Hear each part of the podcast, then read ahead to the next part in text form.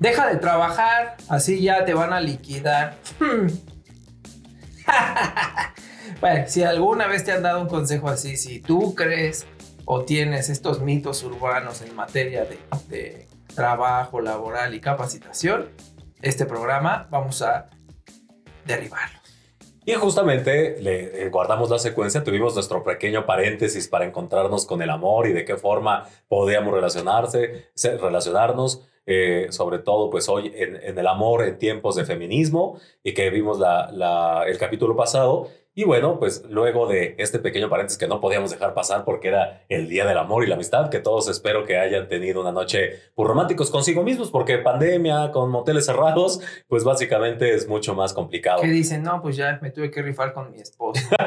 bueno, esperemos que no sea ese el caso, sino que lo hayan gozado y disfrutado, quien tenga esposa y quien no, que al menos como Niurka se hayan hecho el amor solos y o solas increíblemente bien. Así que, eh, pues bueno, eh, ¿a qué, a qué, ¿De qué vamos a hablar? Y si no recuerdan, váyanse al capítulo ante, ante anterior para que puedan ver un poco de lo que hablamos, que fue cómo selecciona una oferta de trabajo. Y allí salió a colación el que de repente nosotros exigimos al patrón o exigimos en una negociación o exigimos a la empresa en la que trabajamos que nos dé ciertas garantías, lo cual es perfectamente lógico y de acuerdo a tu perfil y tu experiencia válido.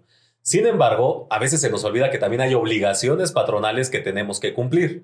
Y en ese sentido, pues está un tema eh, muy latente hoy o en el marco de esto que estamos comentando, hay un tema de ley que comentaba eh, Lalo la sesión pasada o el capítulo ante, anterior, que era acerca de la NOM 35. Empecemos por ahí, Lalo, porque creo que esta nos puede ayudar mucho a enmarcar ¿Qué se está haciendo hoy en materia del cuidado del talento? Pero también qué se está haciendo hoy o qué tienes que hacer tú como talento para no entender mal una regla, una política o una norma como la NOM 35. De entrada, ¿qué es la NOM 35?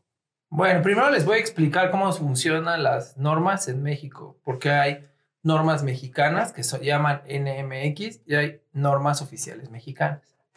Entonces, las NMX son recomendaciones. Es decir, hay una NMX, por ejemplo, la 25, que habla de equidad en el trabajo, pero no es obligatorio. O sea, como empresa puedes decidir si la implementas o no, no pasa nada. Pero hay algunas otras NOMs que no sé por qué se hizo tan viral la NOM 35, pero hay muchas NOMs, hay una NOM 36, ¿no? Que habla de cuando tienes que cargar en el trabajo, hay NOMs, por ejemplo, si ustedes se dan cuenta, los aparatos electrónicos todas dicen NOM, la comida todas dicen NOM porque son normas. El distintivo H. Entonces, estas NOMs son normas oficiales mexicanas y el hecho de que sea una NOM es, ahí ya es obligatorio, ya no es si quieres, ya es lo vas a hacer. ¿De qué ley deriva? ¿Deriva de la Ley Federal del Trabajo? ¿Deriva de la ley de, de la Constitución? Son propias y las regulan los organismos que tienen que ver en materia de cada una de las NOMs. Es decir, si estamos hablando de una NOM de alimentos, pues lo tendrá que ver la COFEPRIS. En este caso, con lo que nosotros trabajamos y pues estaremos comentando hoy, tiene que ver con la Secretaría del Trabajo y Previsión Social. Entonces, las NOM ya mencionamos, enfatizamos y reiteramos que son obligatorias. Entonces, eso es importante porque entonces ninguna empresa podría no decir, no, yo no voy a implementar la NOM. Eso no existe. Se tiene que hacer sí o sí. Ahora, Vamos a, primero a, destruir el primer mito, la norma antiestrés.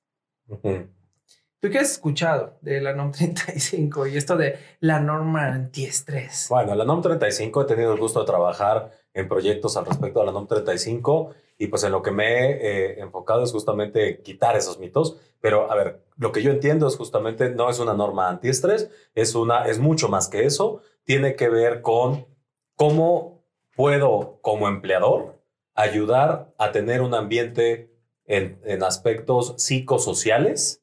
¿Qué es un aspecto psicosocial? Todo lo que tiene que ver con el entorno psicológico de, las, de los trabajadores. O sea, todo lo que te impacta. El estrés, por supuesto, que tiene que ver con esto, pero no es único. Por ejemplo, entra el que, me, el que en el trayecto de mi casa a mi trabajo pues es súper largo, o bien que me atracaron, me, este, me violentaron de alguna manera. Entonces, eh, o que en mi mismo trabajo, en mi mismo lugar de trabajo hay bullying o hay un tema en el que hay agresividad o hay eh, insultos, hay violencia de algún tipo, eh, no importa que seas mujer, gay, whatever, o sea, todos podemos llegar a, sufrir violencia en un ambiente laboral. Entonces, más que una norma que regula el estrés, es una norma que promueve el que haya un ambiente balanceado en el que la gente pueda hacer su trabajo sin necesidad de vivir al límite de sus emociones y de su vida, ¿no? Sí, ese es el objetivo de la norma. Les voy a contar una historia, porque a lo mejor les hace más sentido, de por qué llega. En realidad la norma 35 nunca habla de estrés. Si pueden, pueden ponerle en Google. Todas las NOMS o muchos documentos oficiales se liberan en el diario oficial de la federación. Ahorita, por ejemplo, hay otro protocolo para atención al, al COVID, y eso también funge como una NOM, y luego se conectan. Ahorita no, no se conectan, nomás es un ejemplo. y entonces, eh, ahorita les voy a contar por qué llega, para que sepamos que es interesante saber por qué llega a México, más allá de que si la 4T o que si lo que sea, o que si es un tema político, si que quieren fiscalizar, no es eso. Ahorita les voy a explicar cómo funciona el mundo en materias laborales, pero les decía que en ningún momento habla de estrés o sea, si ustedes le ponen en Google NOM 035 descargar, les va a dar la página del diario oficial de la federación y en ninguna palabra se utiliza estrés, ninguna. Impresionante porque son como 18 páginas y en ninguna palabra de estrés. Solo habla de estrés en dos momentos. O sea, la palabra estrés solo viene dos veces en el glosario como una consecuencia de un evento traumático severo, que es lo que decía Eric, asaltos, secuestros, por ejemplo, que si estás en el sector industrial, alguien tenga un accidente y, derivado de este accidente sufre una mutilación o se mueran. O se mueran. Entonces son solamente cinco elementos que considera como un evento traumático severo y después ya habla de todo lo que tiene que ver con el factor de riesgo psicosocial. Les voy a explicar una historia de por qué llega la NOM 35 a México. Acompáñenos, amigas, a ver esta triste historia. Con Chivis este, Almanza. Ay, bueno, antes de contarla, vi en Twitter un perfil ese de la Rosa de Guadalupe. Uy, qué bueno está. Qué es una joya. de verdad. Es, es de culto. Ese es una, una página de culto. De verdad que yo decía, esto es una burla, pero no. Mira, aquí el doctor. Honoris causa en Telebasura, acreditado y sello de certificación. Yes, bueno. Vamos a entender que para bien o para mal, no vamos a decir si está bien o está mal, todos los países son negocios y la manera en la que tú puedes determinar qué tan bueno es un país para invertir tiene que ver con el Producto Interno Bruto, ¿no? Que eso también ya lo quieren quitar, mm. que sí, sí. Que ahora que sea la felicidad. Sí, todo, bueno, pero hoy eso es lo que determina en gran medida qué tan... Exitoso eres como país. Sí, exitoso. Vamos a verlo así. Ahora, ¿por qué me debería interesar eso? Porque el mundo es del 1% de la población que tiene el dinero que tiene el resto del 99%. ¿no? Es terrible, porque es un dato real. Y entonces estas personas lo que hacen es que determinan en función de diversos organismos internacionales en dónde deberían de invertir, porque altruismo no hay. Entonces, vamos a decirlo muy claro. Si tú como país no eres atractivo, te van a comer el mandado y esos inversionistas van a meter todo ese dinero ahí. ¿Y qué significa ese dinero de entrada? Trabajo, desarrollo, infraestructura. Entonces, ay, ya llegó Phil Barrera. Ah, ay, que ya también, ya sacaron la canción de, lo voy a buscar, te lo voy a enviar para que lo subamos en recursos, porque eh, ya sacaron una rolita con el ¿Sí? Phil Barrera. Ay, Híjole, la quiero. Que ya le tendrían que estar dando regalías a la, no, señora. No, quién sabe, yo creo que no le están dando nada. Pero, ella lo sube. Debería de Ella lo sube en su propio perfil, seguro que sí. Ah, bueno, pues Hasta Halls creo que la patrocina. ¿A poco? Sí, bueno, ya si ven aquí las cosas también a mí llama. Patrocínme, no sean culeros. Sí, le hace falta. Les prometo que. O broncolín de menos. cada semana aquí voy a estar garraspeando. Bueno, entonces todos los países son negocios, entonces ellos van a llevar su dinero a donde sea más atractivo. Y quien se encarga de ver todo esto a nivel mundial es la OCDE, que es la Organización eh, para la Cooperación y el Desarrollo Económico. Es decir, así como una empresa hay un área de finanzas, una de recursos humanos, una... Ay, Normita, mi amor. No, no, no, ya olvídalo. Ya, ya el capítulo pasado ya me dijeron que no. Entonces, este... No entiendes. Eh, no entiendes. No, perdón, Celia. Sí, perdón. A mí. Entonces, esta OCDE lo que hace es que empieza a evaluar, por ejemplo, a ver, Asia, pues tú tienes una gran tecnología, pero estoy viendo que tus normas laborales no son tan positivas.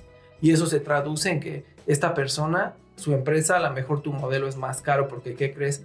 Que en Estados Unidos hay un modelo en donde no le tienes que pagar por horas o no sé, ¿no? La jornada no es de 48 horas, sino que es más, es una jornada reducida y esta jornada reducida tiene mayor productividad. Eso es dentro de las múltiples funciones, eso lo hace la OCDE y genera rankings. Entonces, con estos rankings, lo que hacen estas personas es que se reúnen y determinan en qué países deberían de invertir. Entonces, solo para más o menos saber dónde está México, a ver, ustedes ahí pónganos en los comentarios dónde creen que estaríamos. Ya saben, ¿no? Siempre encabezando los rankings de corrupción y todo lo que tiene que ver con no que la productividad, aquí no va a ser la excepción. Entonces, dentro de este ranking de la OCDE, existen países en donde la jornada laboral es la más alta del mundo y esto se puede traducir en síntomas como burnout, se puede traducir en pérdida de la productividad, se puede producir enfermedades derivadas de, situaciones traumáticas severas. Y eso va a ser importante, eh, ojo, lo de las enfermedades, porque gran parte del por qué llega la NOM tiene que ver con esto porque eso le cuesta al, Estado. al Seguro Social, ¿no? Claro. Sí, o al Instituto, al ISTE, ¿no? Si es que son de empleados del, gobierno. gobierno. Y entonces dice, vamos a hacer este ranking. Entonces, número uno de jornada laboral en el mundo. ¿Quién crees que es? México. México. Bien, vamos bien. Porque somos el primer lugar. Y, y, por eso hay todo ese, muy, muy ufanos, muchas veces he escuchado a personas que dicen, México es el país que trabaja más horas. Perfecto. Chingón. La segunda pregunta sería... Productividad. Productividad. ¿En qué lugar está? Pues el ¿También el primero? No, como que el... ¿Cuántos países son? Ah, como 114. ¿El ciento... el 100? Ay, qué poca confianza le tienes. 83. ok. No, no, no es de que nos estemos burlando, aclaramos. No, yo sí me burlo, es una mamada. Nos reímos porque es, es chistoso porque es verdad, ¿no? Y entonces, fíjense nada más el impacto que tiene que uno pensaría que no, el hecho de que tú digas, ay, pues no importa, ¿no? Porque voy a trabajar y a lo mejor no produzco tanto. Este síndrome tan asqueroso que les digo de no producir tanto porque te pidan más, pero tampoco tan poquito para que te regañen. O la hora nalga, porque trabajo muchas horas, pero tres horas de mi, de mi día es estar bajando cada media hora el cigarrito. Y entonces, imagínense, yo soy inversionista, Eric es inversionista y nos dice, oye, hay en Suiza la jornada es de cuatro días, ¿no? Pero la productividad está por el cielo, Japón, Estados Unidos, Australia y en México tienen la jornada más alta, pero no producen. Entonces, no seas malito, vete e invierte en México. Para que nos ayudes. ¿Me da para una inversión? una, inversión, un PIB, un trabajo. ¿Me da para una PIB? Un trabajo. ¿Me da para un proyecto de inversión? A ver, de manera sensata, con así, súper facilito. ¿Ustedes invertirían? ¿Tú invertirías? Eh, o sea, en México. Depende a lo que me dedique, porque, por ejemplo, si estoy buscando talento, o sea, es que depende. Si, si voy a ayudar al, al turismo, por ejemplo, donde hay mucha donde puedo venir y poner este, en Tulum, ¿no? Y sigan a malditos millennials para que vean cómo se invierte en Tulum. Pero la verdad es que depende del sector. Bueno, pero estamos hablando a grosso modo, a nivel negocio. Es que hay otros factores, por ejemplo, qué tan segura es mi inversión, no solamente en temas, o sea, políticos, por ejemplo, qué tanto un presidente puede tener ocurrencias y puedo llegar a poner en riesgo mi inversión porque de repente me pongan un impuesto enorme. Bueno, vamos a suponer que ahorita estamos hablando del capital humano. Ah, ok, en cuanto al capital humano, no. Claro, pues si tú dices, a ver, hay países que uno, sus, sus materias laborales o las reformas o lo que sea, o la legislación laboral es mucho más sencilla porque atrae el, negocio. Dos, voy a pagar menos tiempo porque trabajan menos tiempo, menos jornada laboral, pero voy a tener una mayor productividad. Por supuesto que entran los ejemplos que menciona Eric, en donde existan eh, pues, hay condiciones seguras. No, plantas, hay, hay, plantas que no tienen personal y trabajan 24 horas. Bueno, pues eso es una materia aparte, pero eso no, no es materia de no, no en esta en particular. Entonces, ya dijimos, bueno, México, este, pues tache, ¿no? Porque, pues, primera lugar mundial en jornadas y 83 en temas de productividad. De productividad. Y luego, por si no fuera suficiente, Forbes lanza un ranking y entonces dice, vamos a ver cómo está el, tema de la fatiga laboral, ¿no? O burnout. ¿quién crees que es el primer lugar? México. No, ahí casi, casi. ¿El primer lugar de fatiga laboral? China. China. Sí. Bueno, es que todo pasa en China y en India. También por estadística, no, son mucho más que nosotros. Bueno, no, y, y ahí las condiciones son peores. Sí, también. Y entonces estamos dentro del top 3 y entonces imagínate, ya no era solo o ya no es solo que trabajas mucho, que produces poco, sino que te cansas, papito. o sea, sientes. o sea, vives. Y entonces, ¿no? Y ahí sería como el clásico, pues, ¿qué quieren? Pues es que esto es lo que yo puedo hacer. Pues a lo mejor sí podría tener un impacto en el mundo de los negocios. Y entonces, derivado de esto, la OCDE empieza, siempre hacen recomendaciones, así como lo hace la ONU, como lo hace la, Organización Mundial, de la, Salud, quien sea. Que nadie pela. Igual aquí pasó con la OCDE. Ah. Oye, necesitas ponerte las pilas. Oye, necesitas ponerte las pilas. Bueno, hay países de Latinoamérica que hicieron primero estas reformas, como es el caso de Chile, como es el caso de Brasil. O sea, si se dan cuenta, muchos países van adoptando ciertas políticas porque obedecen no solo a estos temas individuales, sino a la recomendación también global para ser más competitivos y que te vea, ¿no? Es como de ver quién sí, eh, quién quiere ganarse un punto, ¿no? Pues este, los que se pueden ganar el punto es lo que traigan las uñas limpias, su pañuelo blanco, que te, tengan 10 en aseo. Claro. Pues es lo mismo. Entonces, hoy lo tienes que hacer, sí, hoy lo tienes que hacer. Bueno, pues al final ya dijeron, mira, la verdad es que si no lo haces, pues no, no lo hagas, porque tampoco es una recomendación. Solo te digo que de cara a los objetivos 2030 de la ONU o del PNUD, que son como otros objetivos. ¿Qué es el PNUD?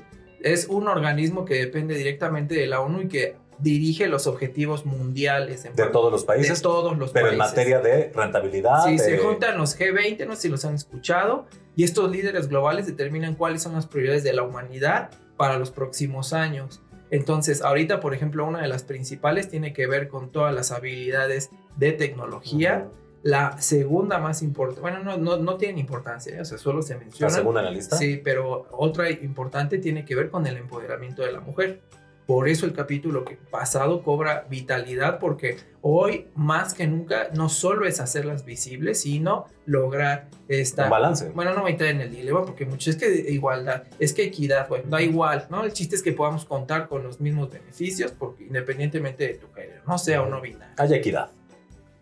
Y entonces determinaron todo esto y le dijeron, mira, no lo hagas o hazlo como quieras, pero de cara al 2030 no la vas a chispar. De verdad que si no haces reformas y no te enfocas en el personal, no la vas a chispar. Ahora, a nivel personal, ¿eso cómo me afecta? Bueno, no sé si a ti te pasó, Eric, que llegabas a la empresa y te decían, es que está este supervisor, ¿no? O sea, es un reverendo imbécil, se nalgueó a la gerente de ventas. Te pone apodos. Te pone apodos. Te ridiculiza delante de todos en la junta. Tiene amantes, pero ¿qué crees? Se lleva bien con X o tiene un excelente resultado, entonces se puede, uy, esa... Las rémoras que decíamos en el capítulo de pero esa, frase, astucia, contra IQ. Esa frase en particular de se puede ir quien sea, pero él da el número, bueno. Sí, sí, sí, sí, señores que toman decisiones hoy en las empresas, cambien el chip. Y entonces, eso en particular, el no poner el foco en el trabajador, porque, ojo, la ley federal de trabajo siempre ha sido justa hacia el trabajador y es la Secretaría del Trabajo y Previsión Social quien tiene que asegurar o vigilar que se cumpla la misma. Y de, determinada forma sí está muy cargada al trabajador. Claro. Y entonces dicen, bueno, pues tenemos que hacerlo y entonces como que al final no sé si por tema de intereses o lo que sea, se hace lento, se ralentiza, no avanza, etc. Entonces dijeron, bueno, mira, ya es lo que quieras, va a estar. Entonces, en el 2017 ya empiezan a trabajar en el borrador y libera, no, 2016, empiezan a trabajar en el borrador, dos años se tardan en integrar la norma. De tal suerte que dicen, bueno, pues ya nos están presionando, o sea, no es algo que nosotros queramos. Ahora, esa norma, nada más para acentuar, esta norma, o sea, la OCDE da la recomendación, o bueno, la tal, ¿no? Y te dicen, esto es lo que tienes que hacer. ¿Y la norma mexicana es igual a la brasileira? No. O igual a la de Chile, o cada uno entendió lo que le dijeron y con base a nuestra realidad, idiosincrasia no, y demás. más bien cada, cada país tiene... Adaptó como quiso. Sí, no, porque aparte son condiciones, es decir... Desde las horas. Ay, de verdad es que es bien triste, de verdad que entre más te vas metiendo, pues por ejemplo México tiene los salarios más bajos de toda Latinoamérica. Sí, sí, es verdad. Es cuando los escucho que, ay, los brasileños, ay, los argentinos, ay, chiquitos. No, y aparte somos los menos pagados en horas extras. ¿Por qué? Porque en realidad solamente en México te pagan las horas extras la maquila, ¿no? O la, la industria. Por ejemplo, yo cuando vivía en Panamá, que llevaba temas de procesos de, de empleo para, para pues, plantillas de personas, o sea, en Panamá te pagaban horas extras por todo y más. Si tenías que trabajar en exteriores, te pagaban más. Si tenías que trabajar en altura, porque tu trabajo requería que te subieras en un andam y tal, te pagaban más. Entonces, todo iba sumando, todo iba sumando, todo iba sumando y el panameño promedio es experto en calcular las horas que me debes, ¿no? ¿Por qué? Porque la ley está muy cargada en el tema de pagar lo justo por las horas que, que están trabajando. Y en México eso no ocurre. Es eh, tu salario mínimo, dos salarios mínimos, tu, este, vale de despensa si bien te va y tu bono de productividad y asistencia para que no faltes. Y la bendición y tu sombrero de, de periódico para que no te pegue el sol. bueno, y entonces, este, bueno, pues México total lo hace a su manera, eh, pues avanza la, la, NOM y entonces dicen, bueno. Dos años. Ajá, dos años y la vamos a liberar. Entonces se libera el 23 de octubre del 2018, me acuerdo perfecto. Yo ahí estaba allí, lo sí. recuerdo muy bien. Yo estaba sentado y de repente me dijo mi subordinada, ¡Ey, ya llegó la ley! bueno, Algo así. Y entonces ya justo pues, el proceso es que lo liberan en el diario oficial de la federación. Y entonces ahí todas las normas tienen algo que se llaman transitorios, que quiere decir en qué momento entra en vigor qué. A veces hay normas que entran en vigor al 100%, hay algunas que van entrando gradualmente, gradualmente y también como por fases, ¿no? Por fases, etc. Este es un ejemplo de, esa, de ese tipo de normas. Entonces, dentro de ese transitorio solamente tiene dos momentos. El primero dice que la primera etapa, ahorita les voy a explicar qué es esa primera etapa, entra en vigor a un año de su publicación, es decir, el 23 de octubre del 2019, y entonces ahí es donde empieza la euforia. Mm. De verdad que qué triste es cuando no tienes idea de uno, pues cómo son las NOMS, uh -huh. dos, cómo funciona el mundo de la Secretaría uh -huh. del Trabajo, las leyes, etc., porque hicieron terrorismo mediático. Ahí no había COVID, uh -huh. pero sí había terrorismo. Entonces, ¿qué pasaba? Ya estás listo, llega a México la norma antiestrés, ¿no? Yo creo de dónde vendría esa, esa, esa par paranoia que quisieron generar. No, no, no, porque a ver, yo sí sé claramente, porque quien te decía todo eso también tenía una agenda doble de decir, yo te, yo te ayudo, yo te certifico, cuando claro. no existe eso. Ay, te certifico. Ajá, que decían, yo te certifico. Cierto. Cuando en realidad el único que te puede certificar es la, es más, ni siquiera es un tema de certificación, es un tema en la que, bueno, sí, pero en realidad antes de eso es un tema de que tú llegues y que digas, esto ya lo estoy haciendo, esto no lo estoy haciendo, es que tú acredites que efectivamente estás tomando acciones y que efectivamente llegará una certificación o no este, más adelante, pero ahorita sí, todavía claro. es la fase de presentación. Pero otro tema, a ver, ¿qué, ¿cuál es la agenda? Es que a lo mejor yo era una empresa que te iba a vender a través de la bonita estrategia del miedo. Del miedo. Ah. Que, pues, este, vénganos tu reino, yo te ayudo y yo te tal. Y generaron mucho ruido y muchos comentarios basura, porque tú estás hablando de la, del tema del estrés, pero yo escucho otras cosas peores. Por ejemplo, de ahora sí, ya el, la, las demandas van a incrementarse horrible por el maltrato y por no sé qué, porque ya van a empoderar al trabajador de tal forma que ya todo va a ser acoso, que ya todo va a ser violencia, que ya va tal, y entonces filas y filas de demandantes ante la Junta de Conciliación y Arbitraje. Uy, sí, me tocaron varios, ¿eh? sí, los voy a demandar porque estoy estresado. Be my guest, te voy a dar los datos de contacto de la Secretaría del Trabajo. Pero también te recomiendo que antes leas la norma porque pues, deberías de acatar las responsabilidades del trabajador. Primero ven las normas de las obligaciones patronales y luego las obligaciones de los trabajadores. También la ley federal del trabajo.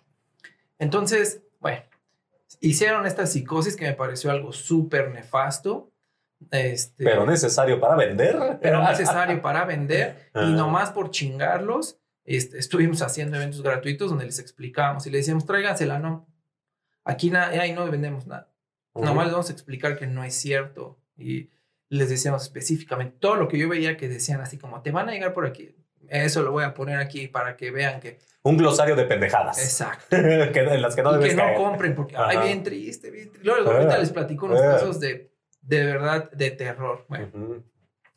Y entonces entra en vigor esta primera parte el 23 de octubre de 2019 y lo primero que se tiene que hacer es, a ver, uno, si hace distinción en micros empresas, es decir, menos de 50 trabajadores, más de 50, más de 100. Que eso también es muy bueno, porque que no haya piso, o sea, es un piso parejo claro. desde el punto de vista de que no son las mismas condiciones para un corporativo, claro. ni la infraestructura que tengo para ayudar y para hacer y para tal, que un pequeño empresario que tiene un taller de maquila y son cuatro personas y él. Claro, entonces Ahí lo importante es que eh, incluso hay cuestionarios distintos dentro de la propia norma, ¿no? Porque una microempresa, a veces el de recursos humanos es el que saca las copias, el que también recluta y capacita los viernes, entonces, pues es complicado, ¿no? Que lo quieras dividir tanto en una microempresa. Entonces, la primera parte lo que voy a evaluar es, eh, por un lado, lo primero que tienen que hacer, que eso deberían de haberlo hecho hace dos años, que rápido pasa el tiempo, es crear una política de factores de riesgo psicosocial. Y tú podrías decir, oye, pues eso es muy nuevo, ya claro que el mundo cambió en chinga, o sea, no solo con el COVID, sino en esta parte del género no binario, la deconstrucción, los derechos de la mujer. O sea, creo que ha sido muy positivo, pero también muy rápido y a veces no sé si lo podemos asimilar. Entonces, Creo que es una norma bien integrada, a, diferencia de otras, porque el tema es súper disruptivo, súper disruptivo. Y muy largo, muy y grande. La, y la propia norma tiene todo. Entonces, yo lo primero que les exaltaría es: no seamos huevones, leámosla, porque no viene. Y ni es tan larga, ¿eh? O sea, son que. Este, 16 hojas. 15, 16 hojas, 16 hojas. Y no viene como otras leyes que. Y derivados se deroga el no, artículo. No, no, no, no, es de fácil lectura. Fácil lectura. Y de hecho, se las vas a compartir. Sí, se las voy a compartir. Se las voy a poner ahí para que ustedes puedan identificar claramente. Ahorita les voy a explicar para que tampoco sea como la voy a leer toda porque no me interesa leerla toda. Bueno, simplemente. son 15 hojas. De leer El Vaquero, de leer este, tonterías en Internet, pues dense el tiempito para que estemos enterados. ¿Qué te toca como empleador? Y si tú eres un desaprendiz que, que siente que algo no, no anda bien en tu empresa, léetela porque te puede dar mucha luz de por dónde argumentar. Claro. Entonces, lo primero sería hacer una política. No tengo idea cómo hacer esa política. Bueno, la, propia norma tiene una guía. Tú podrías generar la que tú quieras, ahí te dicen los ejemplos, porque a lo mejor hay cosas que no tienes, otras que sí quieres agregar, o tu cultura organizacional es distinta, siéntete libre, y ahí mismo lo indica la norma. No todo, cada ejemplo dice, esto es de ejemplo, ustedes pueden modificarlo como quieran. Bueno, ya tengo la política. Entonces, ¿qué sería lo siguiente? Una línea de quejas. Los trabajadores tienen que tener una línea en donde se puedan poner en contacto para quejas.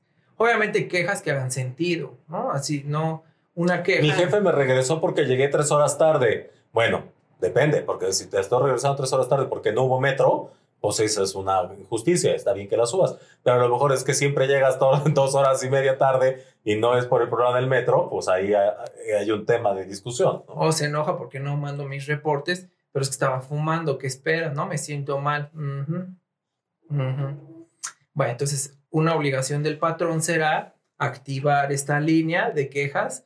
Puede ser línea telefónica, puede ser un correo, un puede WhatsApp, y tiene que comunicarlo. O sea, es decir, eh, en el 2019 ya debieron de haber recibido comunicación o que haya comunicación visible de si tienes quejas. Si son empresas grandes, normalmente existen comités de ética, líneas globales, lo que se les ocurra, ¿no?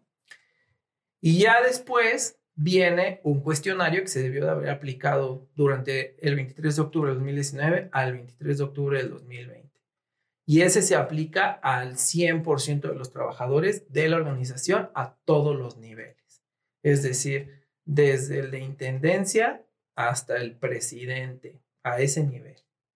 Y esto lo que va a evaluar es, se llama cuestionario de eventos traumáticos y lo que evalúa es lo que decía Eric, es decir, si durante su jornada laboral han sufrido de asaltos, si han eh, sido testigos de algún accidente, si tienen sueños recurrentes o pues, como con el trabajo o algo, si han sufrido violencia. Un post-trauma, ¿no? Un post-trauma. Si, ah, algo importante. No pueden decir que viven traumados y que es obligación del, del patrón resolverlo porque se divorciaron hace cinco años. La norma marca que cuando ustedes apliquen ese cuestionario, tienen dos meses atrás y únicamente aplican temas laborales. Si ustedes dicen es que vivo muy mal porque tengo deudas y porque mi amante se enteró que mi esposa, no aplica. Y ahora, ojo, también es una realidad, como decía Lalo, el COVID vino a cambiar muchas cosas. En los cuestionarios en los que yo he podido participar eh, en, en estas intervenciones, sí está saliendo muy alto el tema postraumático por el COVID, porque a lo mejor se me murió el papá, porque a lo mejor se me murió el pariente, porque tuve COVID y estuve encerrado. Eh, y de verdad, eh, solo cuando tienes COVID y estás encerrado tres semanas, sabes, y que te dejan las cosas en tu puerta como perro sarnoso, entiendes que está bien, o sea, que sí te queda un poco, o sea, vuelves a salir el primer día con mucho miedo de volverte a contagiar, de, o sea, sí es un tema. Entonces, hoy las empresas están trabajando no solo con la línea de las quejas, sino también con este tema que es bien, bien, bien padre, porque también cuando tú aplicas este cuestionario y te das cuenta de esto, y este sería muy buen momento para que eh, las empresas ya lo estén aplicando, porque ahí es justamente cuando te das cuenta de cuántos eventos traumáticos existen y ahí sí también hay una obligación por parte del patrón de brindar, digo, a lo mejor no te va a dar el psicólogo, pero sí te va a canalizar, preferentemente habrá empresas que tengan el grupo de psicólogos que te lo paguen, pero al menos te va a tratar de canalizar con las entidades de gobierno que te pueden dar ese soporte psicológico. Ajá, bueno, y del evento traumático solo aplica a esas que les dije. Sí, para lo que dice Eric, no sé si, si se enteraron o recuerdan que se habilitaron por ejemplo, se extendió el horario de atención del Seguro Social, se habilitó en Locatel esta línea de no te lo calles, la UNAM extendió o enfatizó la ayuda psicológica, Locatel implementó ayuda psicológica. Pues es por eso, porque al final si se deriva la norma, pues por supuesto que se va a incrementar la demanda. La demanda. Entonces también el Estado pone a disposición estos recursos y como dice Eric, pues habrá empresas que dentro de tu mismo seguro también las, las aseguradoras cambiaron sus pólizas y algunas incluyen atención telefónica para ayuda psicológica. Y si no el IMSS, ¿no? Y si no el IMSS o el ISTE, si es que son empleados de gobierno. Eh, bueno, y entonces, bueno, ya terminas, haces tu cuestionario y resulta que sí, sí sufrí un asalto hace dos meses, estoy con mucho miedo, mucha ansiedad. Bueno, como la empresa no es experta, el proceder es que tienen que canalizarte al seguro social o al médico de la organización. Yo digo que mejor al seguro social porque ellos pueden determinar si requieres algún tipo de especialización y a partir de ello derivarte con ellos. Bueno, pues entonces vamos a suponer que sí, ya me mandaron del seguro social con el especialista, se acabó. Hasta ahí cumplió la empresa. Es todo lo que tiene que hacer el primer año. ¿Qué tiene que hacer el segundo año? Que eso empezó el 23 de octubre del 2020 y ahí tiene dos años y a partir de ahí va a ser cada dos años. Tienen que aplicar el cuestionario que dice Eric, pero ese es otro cuestionario. Si eres una microempresa, vas a aplicar la guía de referencia 2, que es un eh, cuestionario que habla de los factores de riesgo psicosocial, pero solo tiene 45 preguntas, es decir, no evalúa el entorno organizacional, el liderazgo, pero no es que no les importe, sino que si tu empresa es chiquita y no tiene todas esas áreas, no te va a servir, porque si te evalúan mal, pues vas a tener que generar la toma de acción, que es una tabla que viene ahí. Ahora, podrías aplicar la, el cuestionario para las empresas grandes, que es la guía de referencia 3, y ese tiene 72 preguntas. Entonces, lo que hay que hacer, pero ahorita no se puede hacer porque la norma aplica por centro de trabajo no es una responsabilidad patronal. Y como tú estás en tu casa, puede ser que como estás en tu casa y te dicen, oye, ¿cómo consideras la ergonomía del? Porque son de las primeras preguntas. pues mi silla del... Ya se venció mi silla del comedor. Ajá, ya, estoy, ya, me, ya me duele la espalda baja de estar aquí en el... Eso va a afectar porque pues, cuando se hizo no se pensaba que íbamos a trabajar en nuestras casas. Y que todo este año vamos a trabajar en nuestras casas. Entonces, lo que dijo Eric, eso es totalmente correcto. Lo que hay que hacer es que tendrían que tener un plan, se los tendrían que compartir también a ustedes si fuera de su interés. En realidad no hay obligación para eso, pero si les interesa lo pueden preguntar y decir, oye, al menos en el plan, ¿cuándo están pensando uno? Mandarnos las sillas de mi... mandarnos las sillas de, del corporativo. Unos masajistas, unos masajistas. ¿Cuándo nos van a aplicar el cuestionario? Porque el problema no es aplicarlo, aplicarlo es fácil, es rápido, pero el problema... Y es, online y hoy hay mucha maravilla. Sí, pero el problema es que tienes que generar una toma de acción. Un plan de acción. Y entonces si tú, que eso también se puede hacer, pero el problema es que si yo, vamos a suponer, es que la silla o la luz, pero yo pensé que era, porque pues, no soy experto, ¿no? Yo pensé que la de mi casa y resulta ser que en la empresa generan una acción porque tú dijiste que no entraba bien la luz y quitaron una cortina, movieron el flor, nadie se va a enterar. Y entonces como se supone que tiene que ser preventiva, porque no es una norma reactiva, si lo vuelven a evaluar y no mejora, se va a convertir en un incumplimiento de la empresa. Entonces, por eso lo mejor sería que esperaran hasta que regresemos, entender también ahora con el protocolo COVID, porque una cosa es que regresemos y otra ya la normalidad se fue. Supongo que serán espacios mucho más reducidos. Supongo que haremos ya pues este, mucho pues, más home office. Sí, muchos home office, muchos ya no volverán, muchos serán como, pues solo vas el martes y el jueves. Part-time. Sí, part-time, porque si quieres ya no hay el espacio y ya no hay comedor. Entonces, no, como no se sabe eso, pues no puedes generar esa acción. Entonces, lo que sí sería importante es que pidan este plan y pues todavía tienen este año y el que sigue para evaluar o para trabajar. Pero solo para evaluar. El, ¿Cuánto tiempo tengo de una vez que hago el cuestionario en estos dos años? Una vez que hago el cuestionario, ¿cuánto tiempo tendría para desarrollar el plan de acción? No tiene. Tú lo haces. Ok. Entonces, no es que, pero sí tengo dos meses, dos años como para presentar acciones, ¿no? Tienes dos años para hacer cuatro cosas. Ajá. Uno, para evaluar. Ya, eso está claro. Ahora, a diferencia del primer cuestionario, que el de evento traumático, que si te asaltaron, que si bla, ese la ventaja es que no es para el 100%. Es una fórmula bien rara que vienen ahí las no, porque entre menos gente tienes, más gente tienes que evaluar. Yo pensaría que sería al revés, pero bueno, ¿no? O sea, si tienes miles, te tocan 100, pero si tienes 100, te tocan 85. Entonces, ese es el primer paso. Evaluar y cumplir con el número que determina ahí, sin hacer discriminación de horario, de puesto, etc. Nada. La segunda, analizar la información. Porque no todas las preguntas valen lo mismo. Alguna, así como en la, como en la chismógrafo o en la Vogue, o no sé cuál lee aquí este, mi comadre, la TV y novelas o cuál. Entonces, algunas preguntas la C vale 3, pero en la que sigue la C vale 1 y luego, entonces eso se tiene que formular o lo pueden hacer ustedes este, pues, de manera artesanal si quieren. Después tienen que hacer una toma de acción, es decir, de los promedios más altos, como no todas las áreas de soporte hablan idioma NOM, pues les van a tener que explicar con un termómetro, con un lo que sea. Digamos que democratizar los conceptos. Ajá. Luego que se los explique, ellos tienen que volver ahora y decirles qué acciones van a implementar y en cuánto tiempo. Pero esto va a pasar por cada centro de trabajo. Entonces, si tú tienes 100 centros de trabajo como patrón, cada centro de trabajo tendrá sus evaluaciones, su análisis. Pero regresando al tema que decías entonces, si ahora yo tengo mil empleados y los tengo en home office, un centro de trabajo es la casa de Juanita, de Pedrito. Y tú no tienes injerencia ahí. Entonces, ahorita por eso, aunque quiera... Bueno, hay dos cosas de por qué no se puede A lo mejor van a hacer una prórroga, ¿no? No, no, porque no.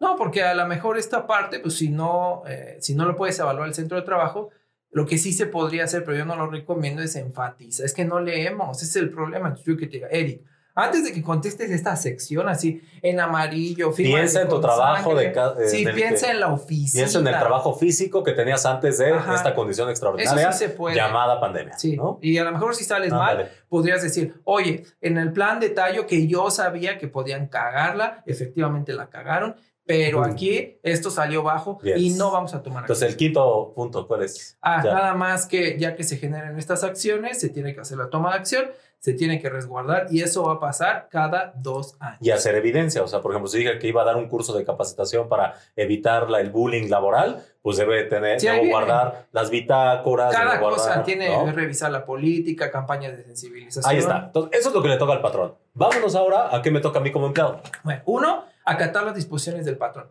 Es tu obligación. Y participar, ¿no? Sí, claro. Es tu obligación conocer la política de la no. Entonces, si no la pides y si no la has hecho, pues estás incumpliendo tus funciones como trabajador. Dos, acatar las disposiciones que él te indique. Es decir, si el proceso es que te tienes que comunicar al buzón de quejas y marcar, bla, pues te tienes que acatar a eso porque es la disposición que está poniendo el patrón. Tres, tienes que evaluarte en el primer cuestionario Cuatro, estás obligado atenderte en el seguro social, porque hubo varios que decían, no, no voy ah, a. Yo no quiero ir al seguro, ¿no? Sí, no. Entonces es tu obligación atenderte en el seguro social. No es que quieras, es una obligación. Bueno, a menos que sí tu póliza del seguro corporativo te ah, brinde una opción tal. Pero lo que te dé el, el patrón como para que te atiendas, hay que hacer. Sí, la otra es resolver el cuestionario de factores de, de riesgo psicosocial de manera íntegra. Les decía que si me preguntaban la razón de ser de la NOM es promover un entorno organizacional favorable. Ese es el, el, deber ser de la NOM. No es antiestrés. No, no.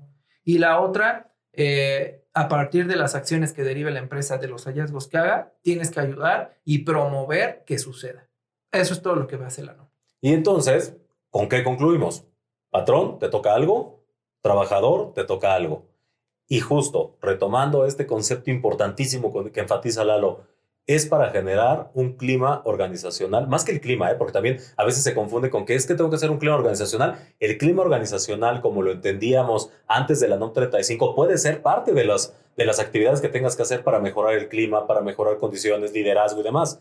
Pero no es lo mismo la NOM que una, eh, un cuestionario o una herramienta de clima organizacional. Entonces, esto tiene que ver con hacer un lugar de trabajo óptimo para que puedas desarrollarte laboralmente hablando y el patrón pueda, entonces, con base a todo lo que explicamos al principio, pueda tener un, eh, una mano de obra productiva. Sí, porque habla de jornadas, habla de que no te busquen cuando, lo que ya les decíamos, que no te busquen cuando ya saliste. Y más en un entorno de home office y El liderazgo, que no sueñes con el trabajo recurrentemente, que tengas una vida balance personal, familiar. Lo más pues sana posible, ¿no? Entonces, ¿qué recursos nos vas a regalar aparte de la ley para que la podamos leer todos, Lalo? ¿Qué otros recursos nos podrías regalar? Les voy a poner una tabla en donde van a venir como los highlights o lo más importante de las obligaciones de cada quien y también los derechos, ¿no? Para que no se vea como cargado para nadie, ¿no? Totalmente de acuerdo.